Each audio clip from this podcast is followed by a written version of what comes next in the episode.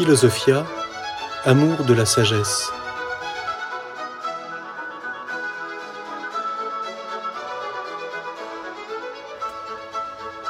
L'histoire de la philosophie.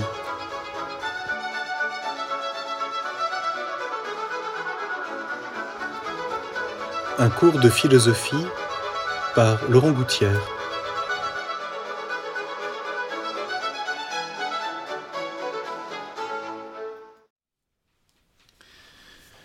Nous, poursuivons euh, j'allais dire, ce voyage dans, cette richesse extraordinaire de la philosophie grecque et nous allons aujourd'hui nous attacher à une figure euh, tout à fait particulière que la tradition a vue comme un aède, c'est-à-dire un, poète ou un rhapsode. Bon, je ne vais pas entrer dans la distinction euh, très importante de ces deux aspects, mais c'est quelqu'un qui donc se présente avant tout comme un poète et qui, euh, à travers ses poésies qu'il va euh, déclamer de cité en cité, en fait transmet une véritable pensée philosophique. Quelqu'un comme Werner Jäger s'est exprimé de, cette façon en disant que c'est avec euh, cette figure, c'est-à-dire en l'occurrence Xénophane de Colophon, que commence l'intégration consciente dans le patrimoine intellectuel du peuple grec de la vérité philosophique.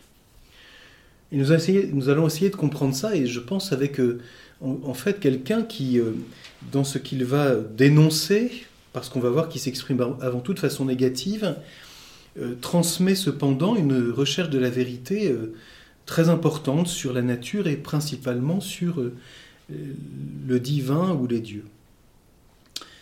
Xénophane est né environ vers 480, euh, va- euh, 580 pardon, avant Jésus-Christ.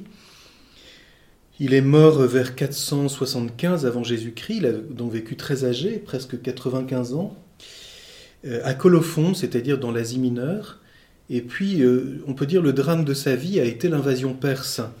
Il a donc fui sa cité et il a vécu de façon presque itinérante durant tout le reste de sa vie, en s'exilant euh, principalement en Grande Grèce, d'abord à Catane, hein, en Sicile actuelle, et puis selon la tradition, il aurait vécu à Élée. Certains disent qu'il est le fondateur de l'école d'Élée, ceci est peut-être moins sûr. Euh, on dit aussi qu'il a sans doute été le maître de Parménide. Il semble lui-même avoir connu euh, la pensée d'Anaximandre. Euh, voilà, toujours est-il qu'on connaît peu de choses de sa vie, mais on voit ici une certaine filiation. Dans ses poèmes, ce qui est frappant avant tout, c'est un intérêt authentique pour la philosophie. Et euh, ce qu'on peut avant tout lui reconnaître, c'est une critique euh, intelligente, donc au nom de la vérité, des poésies d'Homère et d'Hésiode qu'il considère comme euh, d'une influence néfaste parce qu'ils véhiculent, dit-il, une tradition religieuse qui présente les dieux sous une forme mensongère. Je pense ici à une phrase de Platon qui dira bien plus tard que euh, les poètes sont de grands menteurs, et là il fait allusion à, Homère et Hésiode parce qu'ils véhiculent sur les dieux des mensonges. Mais euh, avant Platon, et Platon d'ailleurs citera Xénophane, c'est Xénophane qui va s'attacher à une critique philosophique des traditions religieuses. Et ceci me semble très intéressant parce que c'est tout à fait euh, typique de l'attitude philosophique. J'ai déjà eu l'occasion de, l'évoquer dans les grandes leçons d'introduction que nous avions faites au début de ce cours. Euh, la différence euh, de relation entre les traditions religieuses qui restent humaines et la philosophie, d'une part, et puis d'autre part la relation entre la philosophie et la foi, euh, qui est une réponse à une révélation.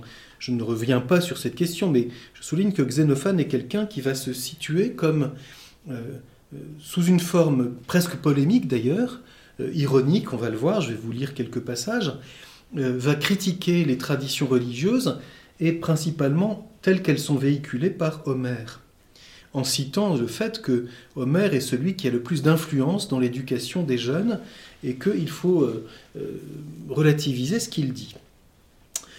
Ceci est au nom d'une distinction dont on pense que Xénophane est le premier à, à bien l'expliciter, la distinction entre l'opinion et la vérité. Une distinction qu'on retrouvera après chez Parménide. Je vais vous lire ici le fragment B34 dans euh, la numérotation classique des présocratiques, Donc je le lis bien sûr dans la traduction française publiée à la Pléiade. Et voici ce que dit ce fragment. Non, jamais il n'y eut, jamais il n'y aura un homme possédant la connaissance claire de ce qui touche au Dieu et de toutes les choses dont je parle à présent. Même si par hasard il se trouvait qu'il dit l'exacte vérité, lui-même ne saurait en prendre conscience, car tout n'est qu'opinion. Donc il y a bien clairement une distinction entre l'opinion et la vérité. Euh, je ne dirais pas que Xénophane est quelqu'un de sceptique, il veut simplement montrer que on ne peut pas posséder la vérité et que, telle qu'on l'exprime subjectivement, euh, elle reste pour nous une opinion. Autrement dit, ce que nous avons vu à propos de Pythagore déjà, euh, autre chose posséder la sagesse, surtout quand il s'agit des dieux, autre chose la chercher. Et même si l'on dit quelque chose de vrai, on reste subjectivement, j'allais dire, dans l'attitude d'une opinion parce que la recherche que nous avons de la vérité est plus puissante et plus importante que la vérité que nous avons déjà découverte. Autrement dit, toute vérité, surtout quand il s'agit de, des dieux, euh, est un appel à toujours approfondir cette recherche. Ça ne, ça ne veut évidemment pas dire que qu'on considère que la vérité est, inconnaissable. Xénophane n'est pas un sceptique. C'est quelqu'un qui montre la différence entre euh, ce que nous connaissons des dieux, même si c'est vrai, et puis la recherche de la vérité qui demeure une exigence qui est toujours plus que ce que nous avons déjà découvert. Euh, alors, euh, cette recherche de la vérité, pour lui, en quel sens ou comment va-t-elle se traduire? Je l'évoquais tout à l'heure, d'abord sous forme d'une critique, d'une polémique. Donc, on dit même que Xénophane est l'inventeur d'une forme poétique qui est avant tout des poèmes satiriques et critiques, hein, où son, son, objet et de mettre en cause ce que les hommes ou ce que les poètes disent au sujet des dieux.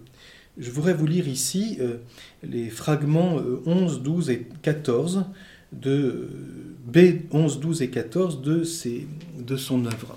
Donc bien sûr, comme pour tous les présocratiques, nous n'avons plus que des fragments, donc ceci est forcément pour une part une reconstruction, mais cela dit, c'est intéressant de bien le comprendre. Voici le fragment 11. Les dieux sont accusés par Homère et Hésiode de tout ce qui chez nous est honteux et blâmable. On les voit s'adonner au vol, à l'adultère, et se livrer entre eux aux mensonges trompeurs. Le fragment 12. Homère et Hésiode, d'après Xénophane de Colophon, ont raconté sur le compte des dieux toutes sortes d'actions qui défient la justice ils les font s'adonner au vol, à l'adultère et se livrer entre eux aux mensonges trompeurs. On voit bien que c'est le même contenu, mais rapporté par deux auteurs différents. Et puis le fragment 14, des dieux, les mortels croient que comme eux ils sont nés, qu'ils ont leurs vêtements, leur voix et leur démarche. Donc premièrement une critique, on pourrait dire, d'ordre moral. C'est une erreur de transposer sur les dieux ce qui, même pour les hommes, est honteux, ce qui relève du mal, de la faute, du péché. Les dieux, autrement dit, pour Xénophane, ne peuvent pas être sujets à ces mots qui viennent euh, travestir ou abîmer la vie des hommes. Et d'autre part, euh, non pas dans, l'ordre moral, mais on ne peut pas attribuer aux dieux ce qui relève d'une forme corporelle. Les dieux ne sont pas comme les hommes avec des vêtements, une voix, une démarche, autrement dit une singularité physique. Donc voilà, première, première approche tout à fait négative. Euh, bien comprendre que, Xénophane opère une critique. Il va un peu plus loin dans les fragments qui nous restent et qui sont numérotés B15 et, et B16. Xénophane va expliciter d'où vient cette façon anthropomorphique de concevoir les dieux. Euh, et ceci est tout à fait intéressant parce qu'on a, je pense qu'on touche ici un problème très actuel, qu'on retrouve euh, très actuel, et qui euh, est caractéristique de la pensée grecque. donc voici le fragment 15. Si les bœufs, les chevaux et les lions avaient aussi des mains, et si avec ces mains ils savaient dessiner et savaient modeler, les œuvres qu'avec art seuls les hommes façonnent, les chevaux forgeraient des dieux chevalins, et les bœufs donneraient aux dieux forme bovine. Chacun dessinerait pour son dieu l'apparence imitant la démarche et le corps de chacun. Et puis le fragment 16, peau noire et nez ainsi les Éthiopiens représentent leur Dieu, cependant que les traces leur donnent des yeux pères et des cheveux de feu. Des, cheveux de feu. autrement dit, l'origine de cette conception des dieux qui fait qu'on projette sur eux même la faute, même l'injustice, qu'on les voit avec des corps, des vêtements, une voix, une singularité, tout ceci relève de quoi? D'une façon d'exalter une singularité. Et l'anthropomorphisme, c'est justement bien de concevoir le Dieu ou les dieux sur le modèle des hommes. Autrement dit, c'est une projection. Et donc on exalte la singularité qui est la nôtre. Si je suis éthiopien, je vois les dieux comme éthiopiens. Si je suis thrace, c'est-à-dire du nord, je vois les, les dieux comme étant euh, la forme des traces, avec des, des yeux pairs, c'est-à-dire clairs, et des cheveux de feu, des cheveux euh, blonds ou roux. Autrement dit, euh, Xénophane montre que la, la, conception anthropomorphique, c'est de projeter une singularité et de l'exalter. Donc chez lui, il y a donc par conséquent quelque chose de tout à fait intéressant, euh, j'allais dire un premier universalisme religieux, et que quelque chose, euh, quelque chose qui caractérise tout à fait sa pensée, qui est typiquement grec. Euh, je, voudrais ici faire une allusion qui, bien sûr, est très tardive par rapport à, Xénophane, mais qui me semble tout à fait intéressante. C'est saint Augustin dans la Cité de Dieu qui souligne que le premier universalisme religieux n'est pas né dans le christianisme, ni chez les prophètes d'Israël, mais qu'il est né chez les Grecs. Et que la première affirmation fondamentale d'un caractère religieux qui soit au-delà des particularités humaines relève de la pensée philosophique.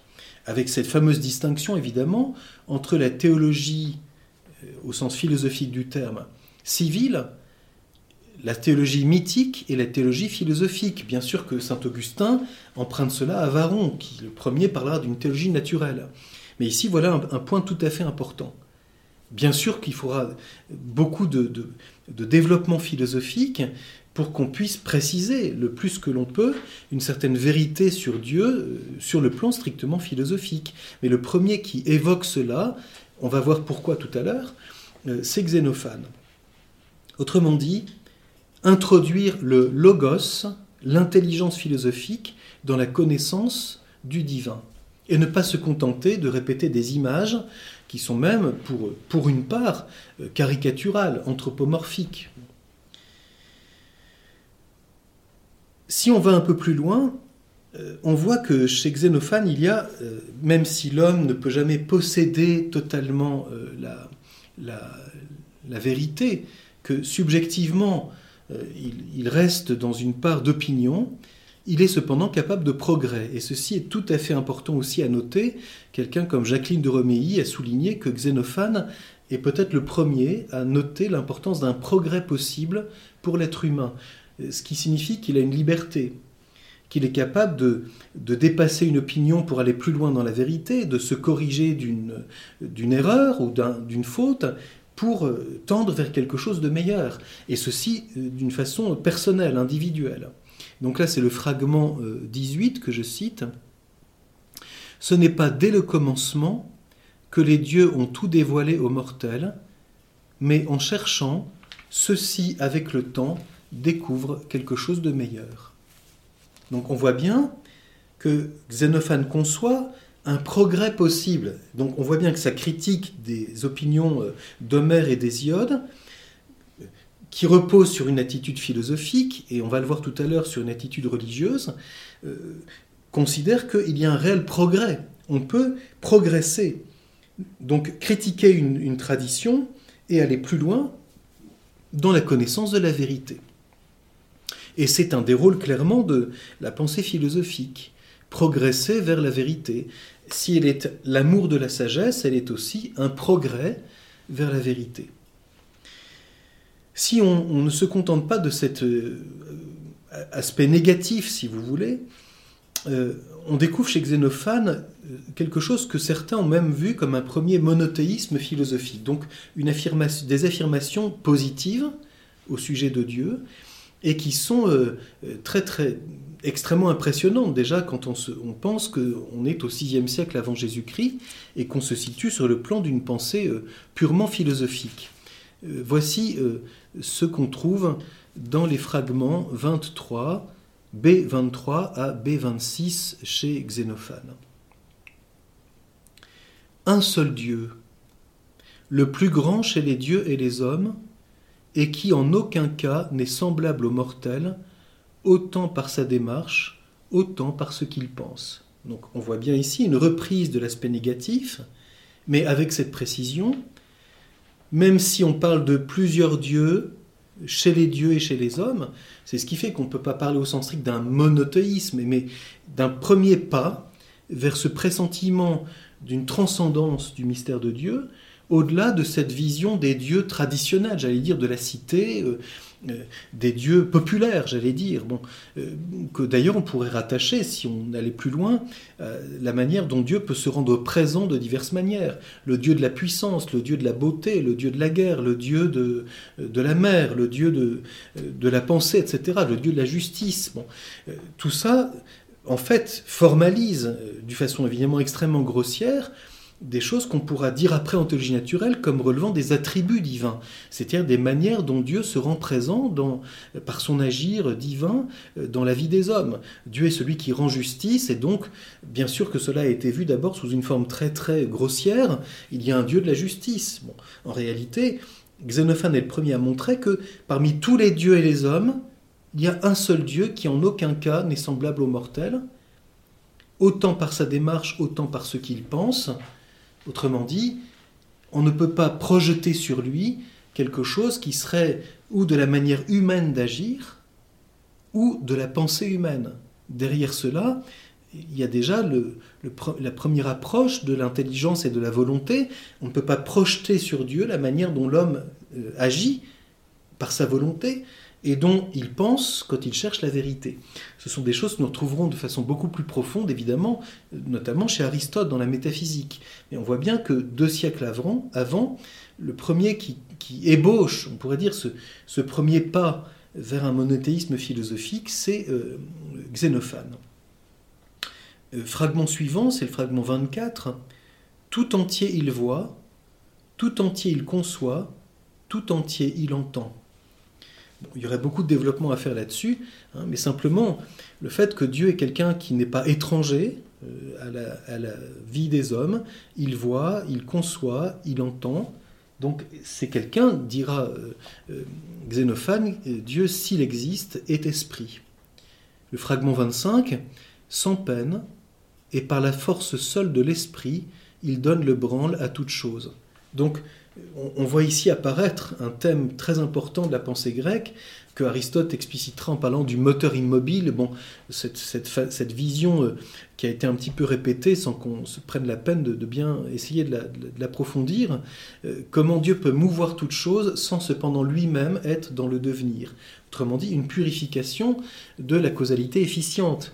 Bien sûr qu'il n'y a pas chez Xénophane une explicitation de la création, mais comment Dieu peut-il mouvoir toute chose en demeurant lui-même au-delà du devenir. bien sûr que derrière cette question, il y a un thème métaphysique extrêmement important, comment voir la différence entre le devenir et l'être?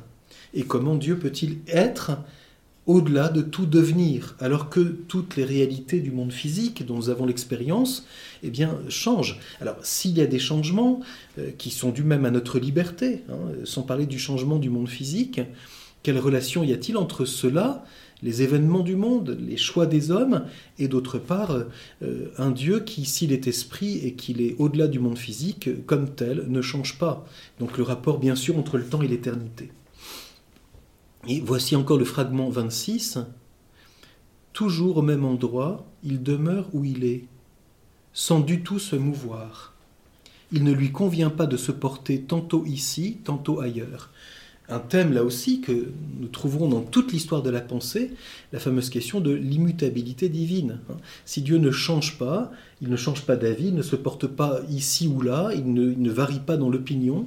Euh, donc autrement dit, on voit bien qu'il y a chez Xénophane, au-delà des critiques, soit d'ordre moral, soit d'ordre physique, soit d'ordre particulier, de projeter sur Dieu des particularismes humains, il y a un premier, premier ébauche d'une pensée positive. Hein. Il est celui qui ne se meut pas. Cela est exprimé négativement, mais le contenu dit quelque chose de positif, ce que bien plus tard on, on appellera la voie d'éminence, c'est-à-dire on veut par là montrer que Dieu existe sous un mode tout à fait éminent, au-delà de la manière dont les choses dont nous avons l'expérience euh, sont euh, dans l'ordre de l'être. Donc voilà ce, ce, ce, premier, ce, ébauche hein, critique d'Homère et d'Hésiode pour aboutir à une première euh, affirmation très, embryonnaire d'une vision d'un Dieu au-delà du mouvement. Pour illustrer ce, que je viens de dire, euh, je peux vous lire un passage des suppliantes d'Échille, donc Échille, la tragédie euh, grecque. Échille est le premier grand euh, auteur de tragédie, du moins dans les grandes tragédies qui nous sont restées, c'est le plus ancien, et dans les suppliantes, voici les vers 96 à 103, et on, peut y voir une influence de la pensée philosophique, en particulier de Xénophane. Autrement dit, c'est pour illustrer ce que je disais tout à l'heure, avec Xénophane, pénètre dans la culture grecque un sens de la vérité philosophique qui va se répercuter euh, dans, le droit, dans l'éthique, dans la façon de concevoir la politique et bien sûr euh, dans la façon de, transmettre les choses sous le mode euh, de l'art. Donc voici les, les, vers 96 à 103 dans les suppliantes d'Échille.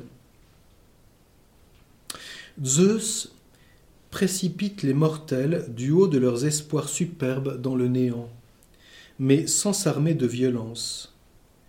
Rien ne coûte d'effort à un Dieu. Sa pensée trône sur les cimes, et de là même achève ses desseins sans quitter son siège sacré. On voit bien, sous un mode poétique et théâtral, la même idée, si je puis dire, c'est Dieu meut toute chose sans être mu lui-même. Zeus exécute ses desseins de justice sans faire d'effort, et sans quitter son trône, ce qui symbolise évidemment euh, la sagesse et l'éternité, euh, ses desseins s'exécutent. Autrement dit, une première ébauche tout à fait, euh, là aussi très très simple, de ce que l'on a appelé plus tard la providence, qu'on trouvera en particulier chez les stoïciens. Donc comment voir la relation entre la liberté humaine, la justice humaine et l'exécution des desseins de Dieu? Le dernier point que je voudrais évoquer, et qui va comporter une dimension tout à fait pratique euh, chez Xénophane, et qui le caractérise, parce qu'on peut dire que euh, déjà chez Anaximandre, quand il parlait de l'illimité, il y avait déjà le passage d'une singularité qu'on voyait chez Thalès à un effort d'universel, hein, mais qui était de façon purement rationnelle, hein, en disant l'infini euh, est au-delà de tous les éléments singuliers. Chez Xénophane, et peut-être il y a un point ici qui le rapproche de celui qui sera bien après, qui sera Socrate, il y a une attitude religieuse extrêmement euh, profonde et tout à fait euh, remarquable. Euh, ce qui va nous donner l'occasion de lire deux fragments qui sont tout à fait extraordinaires. Ce qui caractérise Xénophane, c'est sur le plan pratique un sens religieux extrêmement aigu, très profond, qui fait que Xénophane va dire, mais on ne peut pas dire n'importe quoi, notamment quand on assiste à un banquet ou quand on fait un sacrifice, on ne peut pas dire n'importe quoi quand on s'adresse au Dieu. Et on va voir ici qu'on retrouve sur le plan pratique ce que l'on vient de dire sur le plan de la connaissance, de la pensée. Et ceci est, intéressant, cela aura une répercussion après même sur les vertus morales, ce que je vais, ce que je vais euh, lire. Donc ça c'est le fragment B1 et donc des élégies de Xénophane. Donc euh, Xénophane met en scène un banquet. Voici maintenant que le plancher est propre, que les mains sont lavées et les coups rincés. De couronnes tressées, un garçon ceint nos têtes et un autre nous tend le vase renfermant la myrrhe parfumée. Là se tient un cratère rempli de bonne humeur. Un autre vin est prêt, qui ne saurait manquer de tenir ses promesses, doux, sentant bon la fleur dans les jarres de terre. Et au milieu de nous, l'encens laisse exhaler sa sainte odeur, et de l'eau est là, fraîche, douce et pure, et il y a des petits pains dorés. La table vénérable est chargée de fromage et de miel gras, Au centre, un autel est dressé, tout recouvert de fleurs, et la maison résonne sous l'écho des chansons et sous les bruits de fête. Et voilà le passage tout à fait magnifique. Mais il faut, quand on est rempli de bonne humeur, d'abord en rendre hommage à Dieu par un hymne fait de mythes pieux et de paroles pures. Ensuite, après avoir versé la libation, et demander à Dieu qu'il nous donne la force d'œuvrer dans la justice, en vérité c'est là notre premier devoir, ce n'est pas un péché de boire tant qu'on peut retrouver le chemin de sa propre maison, sans l'aide secourable d'un serviteur dévoué, à moins qu'on soit déjà dans un âge avancé. Alors c'est ça qui est très beau encore, mais il faut louanger l'homme qui s'est montré, même après avoir bu, qu'il garde sa mémoire et goût pour la vertu. Il ne chantera pas les combats des titans, la lutte des géants affrontant les centaures, pure fiction forgée dans les temps reculés, ni la guerre civile. En toutes ces histoires, il n'est rien de bien bon, mais il aura toujours un saint respect des dieux, en cela est le bien. On voit bien hein, qu'ici il y a une critique euh, à peine voilée euh, des mythes et des poésies d'Homère. autrement dit, Xénophane ne se présente pas comme un rhapsode qui se contente de répéter et de redire les poèmes d'Homère, qui transmettaient la culture. Il dit non, il n'y a que si on a bu qu'on est capable de dire des choses de, de cet acabit si on s'est gardé la tête euh, là où elle doit être, si on n'a pas trop bu, on ne va pas chanter la lutte des géants, les centaures, les guerres civiles et les jalousies des dieux, parce que ça est indigne d'eux. Et donc on doit manifester envers eux un véritable respect, c'est cela qui est bon.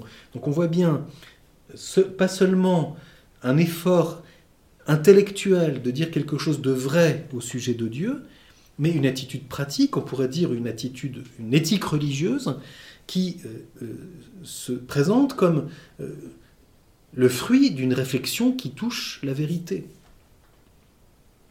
Et pour, pour Xénophane, ceci va comporter, j'allais dire, je ne dis pas un renversement des valeurs à la manière de Nietzsche, mais une vision différente de ce qu'on considère comme les, les, qualités principales à son époque.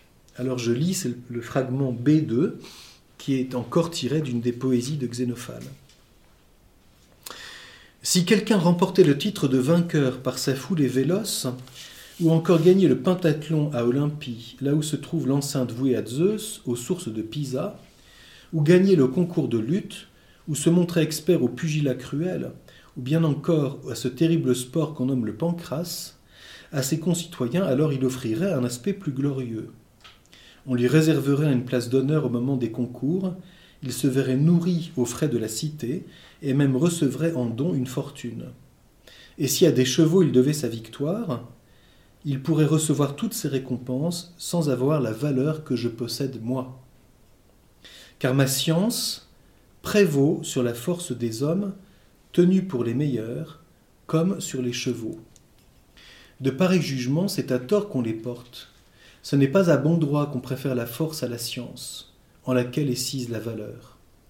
Si le peuple comptait en effet dans ses rangs un champion à la boxe, au pentathlon en lutte ou bien même un coureur à la prompte foulée, la course, épreuve reine et la plus glorieuse, la cité n'en serait nullement pour autant mieux gouvernée. Et mince en serait le profit, si l'un de ces champions remportait la victoire aux rives de Pisa, car ce n'est pas cela qui peut d'une cité enrichir les greniers. On bien ici quelque chose de tout à fait euh, intéressant. C'est qu'alors qu'on célèbre les athlètes, nous retrouvons des choses tout à fait analogues aujourd'hui, n'est-ce pas? On pense à la manière dont on honore les sportifs et euh, la manière dont ils, ils trônent sur le plan économique. Très bien. Alors, lui souligne la gloire qu'on attribue à ceux qui gagnent les concours de lutte ou les courses, hein, ou finalement qui ne sont pas différents des chevaux, ils ne sont pas à la hauteur de la vraie valeur que je possède moi, de la vraie vertu que je possède moi, hein, c'est-à-dire la science et la sagesse. Et si vraiment on savait honorer les choses comme elles le doivent, c'est d'abord la sagesse qu'on devrait honorer, car c'est cela qui peut apporter le bien, le meilleur à la cité. On voit ici quelque chose qu'on retrouvera notamment chez Socrate. Socrate dira exactement cela, en disant, mais on devrait me nourrir aux frais de la cité, pour reconnaître ce que je lui apporte quand je propose un discours philosophique. Parce qu'alors, j'invite à cultiver son âme, à pratiquer l'excellence, et par le fait même à ce que la cité progresse vers ce qui est bon. Et donc, on voit bien cette espèce d'exigence, non seulement, on pourrait dire, contemplative, de la philosophie qui cherche la vérité, mais cette exigence pratique. La recherche de la sagesse, c'est le bien le meilleur. Et on ne devrait pas honorer d'une façon supérieure à la sagesse ce qui ne concerne que l'habileté ou la force du corps ou la victoire dans le sport. Tout ceci est très bien, donc on voit bien comment Xénophane est quelqu'un qui, d'une façon philosophique a voulu se séparer d'une part de ce qui reste trop grossier, parce que trop lié uniquement à l'aspect sensible et physique, c'est pour ça qu'il y a chez lui une cosmologie aussi, donc euh, ne pas ramener les choses uniquement à l'aspect corporel, y compris pour les dieux. Deuxièmement, quitter la dimension, on pourrait dire, sociale ou ethnique. Ne pas se contenter de euh, les dieux des Éthiopiens qui sont noirs et les dieux des Thraces qui sont blonds. Mais comprendre que s'il s'agit de la vérité sur Dieu, on est au-delà. Voilà un problème tout à fait actuel dans une période où euh, certains considèrent que l'universalisme européen n'a jamais existé. bien sûr qu'il s'agit, comme le dit saint Augustin, avant tout de l'universalité de l'intelligence philosophique. Et de fait, la Grèce a eu ce souci et ce sens du logos qui dépasse la particularité et qui nous fait aller à quelque chose de plus profond. C'est au-delà de la particularité de l'Éthiopien ou du Thrace, derrière ce dont il s'agit, c'est qu'en est-il de l'homme et qu'en est-il de la vérité sur Dieu, au-delà des dieux que les cités gardent comme leur dieu populaire et traditionnel. Autrement dit, quitter une tradition sociale, ethnique et religieuse pour aller vers la vérité. Puis la dernière critique, c'est ce que j'évoque à l'instant, justement, dépasser les traditions religieuses particulières pour euh, s'intéresser à une vérité philosophique qui relève du logos, y compris quand il s'agit de Dieu. Donc on voit chez Xénophane, autrement dit, une ébauche tout à fait intéressante de ce qu'on développera et qu'on appellera ensuite la théologie, au sens la théologie en philosophie, c'est-à-dire le discours intelligent qu'on peut avoir sur Dieu et d'abord se demander s'il existe. Nous poursuivrons euh, cet itinéraire en, en voyant ensuite quelques très grandes figures de la pensée philosophique en particulier Héraclite et Parménide.